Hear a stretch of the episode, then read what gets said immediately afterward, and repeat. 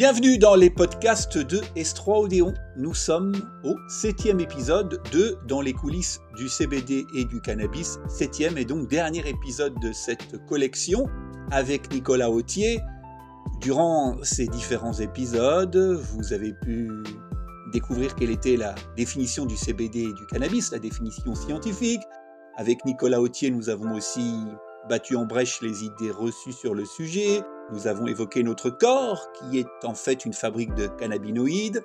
Nous avons parlé du devenir des cannabinoïdes médicaux, du lien qu'ils ont avec la douleur. Et dans ce septième épisode, eh bien, c'est une conclusion avec quelques questions que nous n'avions pas encore abordées. La première question, Nicolas Autier, comment êtes-vous devenu psychiatre, pharmacologue dans ce domaine de l'addictologie et de la douleur, Nicolas?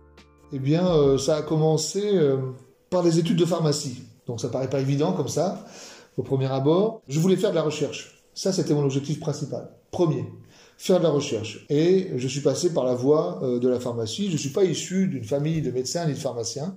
Peut-être que si j'avais été, j'aurais peut-être commencé directement par les études de médecine, j'en sais rien, mais je ne le regrette pas. J'ai commencé par des études de pharmacie que j'ai que j'ai terminées à l'issue desquelles j'ai fait un DEA, ce qu'on appelle le Master 2 maintenant. À l'époque, c'était un DEA. Ça fait un peu vieux quand je le dis comme ça, mais qui était un DEA de toxicologie à Paris, à, Necker. Et euh, c'était un DEA qui m'a permis d'exercer des fonctions de maître de conférence à la faculté de pharmacie de Clermont-Ferrand en toxicologie. Pendant ces fonctions de maître de conférence, j'ai été assez frustré parce que j'avais fait mon DEA, j'ai fait un doctorat d'université en neuropharmacotoxicologie, sur les douleurs chimio-induites par les chimiothérapies anticancéreuses. Donc déjà la douleur était présente, euh, la neurotoxicité, et donc je travaillais dans une équipe INSERM euh, sur la douleur à Clermont-Ferrand. Et puis la frustration de ne pas pouvoir exercer euh, auprès des patients, de ne pas pouvoir faire de la recherche aussi sur les patients, m'a amené à recommencer les études de médecine. Et donc, ce qui explique pourquoi j'ai été médecin 16 ans après le bac, après ma 16e inscription, à 34 ans, médecin psychiatre. Et je me suis spécialisé en addictologie et en pharmacologie pendant ces, ces études-là. J'ai continué à faire de la recherche pendant mon internat. Je suis parti une année en Australie pour voir un peu ailleurs comment ça se passait aussi à la faculté de médecine d'Adélaïde, où il travaillait euh, sur la douleur notamment et les addictions. Et, et, puis vous voyez que ce parcours finalement, eh bien, euh, et finalement, il se trouve assez, je le trouve assez cohérent puisque euh, je m'occupe de patients qui consomment des drogues, licites ou illicites, et qui souffrent de douleurs, qui sont parfois dépendants à ces mêmes drogues. Donc, c'est des patients qui ont plusieurs diagnostics, euh, parfois les triples diagnostics, psy, addicto, douleur. C'est des patients complexes, c'est des patients qu'on peut voir à l'hôpital parce qu'on a plus de temps à l'hôpital pour les voir. Bien sûr, c'est notre rôle euh, de travailler dans ces services où on a du temps, plus de temps à leur accorder. Et euh, je trouve que c'est ce qui fait tout le, charme de ce métier, de faire euh, un jour de la consultation, euh, un autre jour de la recherche, un troisième jour enregistrer un podcast pour les étudiants par exemple, un autre quatrième jour faire de l'enseignement à la faculté. Et c'est ce qui fait toute la diversité de, de ces professions. Alors Nicolas, vous avez parlé de votre parcours de pharmacien, de médecin, et dans ces métiers, il y a un mot que vous utilisez beaucoup, c'est le mot titration. Titration. Nous n'avions pas encore eu l'occasion de définir ce qu'était la titration. C'est peut-être l'occasion de le faire maintenant. Alors Nicolas, la titration, c'est quoi? Le principe de la titration, c'est pas propre à l'usage euh, des médicaments à base de cannabis. On le connaissait très bien avec la morphine, par exemple. Ça consiste à commencer toujours à une petite dose et à augmenter très progressivement, de façon à obtenir une dose qui est efficace mais avec le moins d'effets indésirables possible. Idéalement, aucun effet indésirable. Si on donne d'emblée une dose de façon assez arbitraire, trop élevée, le risque c'est de déclencher un effet indésirable, de dire le patient ne supporte pas ce médicament, on arrête. Donc il y a une perte de chance finalement. Donc la titration, c'est une augmentation très progressive, de façon à chercher la dose minimale efficace sans atteindre la dose qui engendre des effets indésirables, ou le moins d'effets indésirables possible. Après, le patient accepte ou non parfois un effet indésirable s'il a un réel bénéfice à côté, évidemment par rapport à sa souffrance, comme dans d'autres pathologies. Comment ça se passe concrètement, Nicolas? Par exemple, quand on a un médicament à base de CBD, de cannabidiol, on va augmenter par palier de 10 mg en 10 mg. Et on va augmenter de 10 mg tous les 2-3 jours, progressivement. Parce que si on augmente d'emblée trop fort avec le cannabidiol, on peut entraîner des troubles digestifs ou de la somnolence. Cannabidiol a des effets psychoactifs, il n'est pas classé réglementairement comme un psychotrope, mais il a des effets psychoactifs il joue sur la sérotonine, il joue sur pas mal d'autres. Donc c'est pas un gros mot de dire ça, hein, c'est une réalité, c'est tout, c'est utile d'ailleurs. Et donc si on donne une dose d'emblée trop forte, on peut engendrer ce type d'effets indésirables. Le patient va dire j'arrête, je ne tolère pas, alors que peut-être si on avait augmenté plus lentement, on serait arrêté à une dose plus faible, qui aurait eu un intérêt thérapeutique sans avoir eu d'effets indésirables.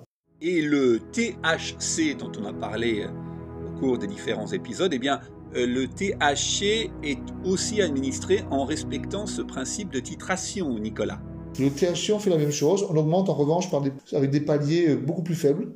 10 mg, je disais, pour le CBD, c'est plutôt 2,5 mg pour le THC. Pourquoi? Parce que c'est plus puissant. Donc, une substance qui est plus puissante qu'une autre, on en met moins, on en donne moins. Voilà, et euh, effectivement, on va augmenter de 2,5 en 2,5 mg. On peut même faire 1,25 chez des sujets âgés, qui auraient par exemple une fonction rénale un peu moins bonne, et donc une élimination un peu moins rapide du traitement. Et on va augmenter tous les, là aussi, 2, 3, 4 jours.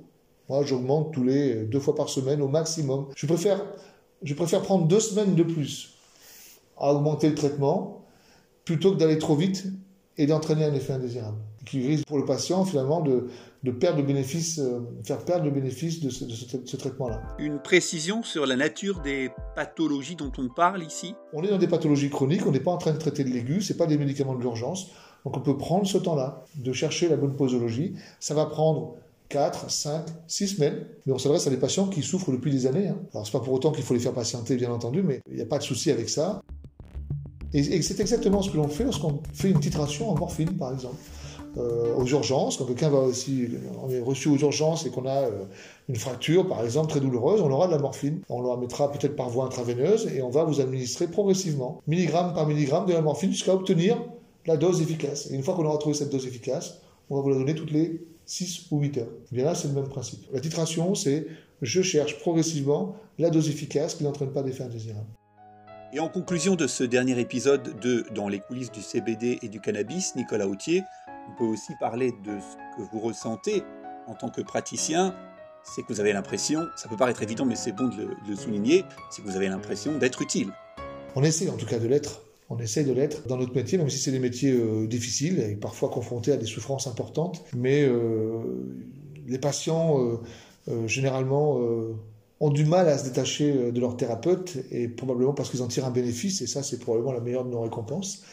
Euh, et c'est pas forcément lié aux substances qu'on leur prescrit, aux médicaments qu'on leur prescrit, c'est aussi le lien que l'on tisse avec euh, ces patients, la bienveillance qu'on peut leur accorder, euh, l'empathie qu'il faut avoir avec eux, le respect qu'il faut avoir aussi vis-à-vis de leur vie, de leur mode de vie, de leur, de leur souffrance. Et tout cela réuni fait que c'est un métier assez extraordinaire. Alors, je suis un pharmacien devenu psychiatre, euh, mais ça m'est finalement assez utile puisque les pharmaciens connaissent bien les substances et qu'en psychiatrie, euh, les substances ne sont jamais très loin en fait. Comment conclure ce dernier épisode de Dans les coulisses du CBD et du cannabis?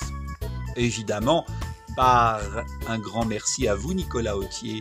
Merci d'avoir contribué à la vie de notre association, de nous apporter un éclairage sur ce sujet qui relie science, santé et société.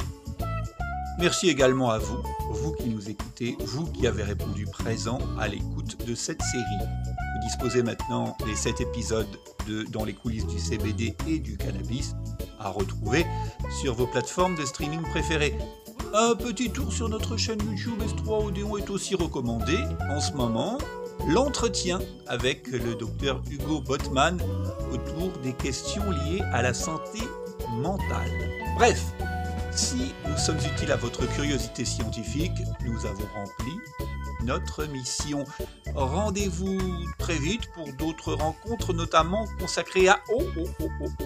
On ne vous en dit pas plus. Suspense, mystère, restez fidèles et vous le saurez bientôt.